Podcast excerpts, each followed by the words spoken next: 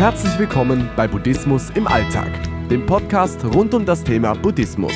Das Audioformat für Interessierte und solche, die sich von der Lehre des großen Lehrers angezogen fühlen.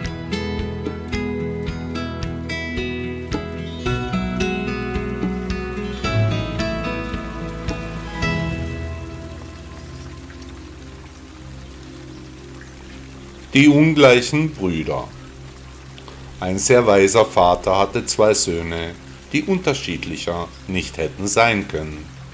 Äußerlich waren sie sich sehr ähnlich, vom Charakter waren sie komplett gegensätzlich. Der eine Sohn war ein Optimist, sein Bruder war grundsätzlich skeptisch. Der eine war immer fröhlich, der andere schweigsam und ständig in seinen Gedanken vertieft. Der eine Bruder las gerne und viel, der andere schaute Bücher nicht einmal an, während ein Bruder tanzte, hielt sich der andere die Ohren zu. Dem einen war kalt, der andere hatte immer Hitze, einer war gut in der Schule, der andere hatte keinerlei Interesse an seiner Bildung. Zwei völlig ungleiche Brüder. Der Vater beschloss, die Charaktere seiner Söhne zu analysieren. Als ein großes Fest bevorstand, startete der Vater einen Versuch. In der Nacht ging er in die Räume seiner Söhne. Im Zimmer des Optimisten legte er anstatt Geschenken alte Pferdeäpfel aus. Im Zimmer des Pessimisten verteilte er Geschenke am Boden. Am Morgen hörte er Geschrei im Haus, er schaute dann nach seinen Söhnen. Der Pessimist war aufgelöst und unglücklich. Der Vater fragte, was ist los, warum bist du unglücklich? Gefallen dir die Geschenke nicht? Der Sohn antwortete ihm, nun habe ich all diese Spielsachen, aber diese werden im Lauf der Zeit kaputt gehen, ich werde sie verlieren, daher bin ich unglücklich. Der Optimist saß in seinem Zimmer und betrachtete selig den Pferdekot.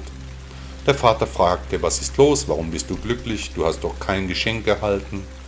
Der Sohn erwiderte ihm, wenn du mir Pferdeäpfel in mein Zimmer legst, dann heißt das doch, dass du mir ein Pferd schenkst, oder? Ein Pessimist ist ein Optimist, der zu viel nachgedacht hat. Pessimisten erleben entweder angenehme Überraschungen oder haben eben immer recht. Optimisten haben nicht immer recht, leben aber froher. Ein Buddhist ist aber ein Realist, der weit über Pessimismus und Optimismus hinausgekommen ist.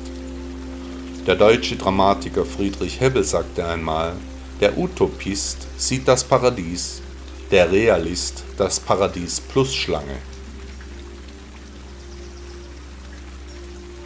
Ich bedanke mich für die Zeit, die du mit mir hier verbracht hast.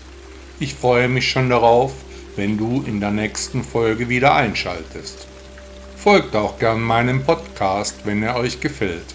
Das geht zum Beispiel auf Spotify. Wenn du mich dort hörst, drück doch einfach auf den Folgen-Button und natürlich freue ich mich über 5 Sterne auf Spotify. Viele Leute haben das schon gemacht und helfen mir natürlich dabei, noch besser gefunden zu werden.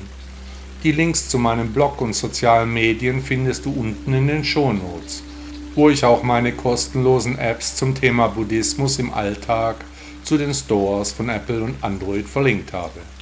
Tschüss und komm gut durch den Tag. Bis bald.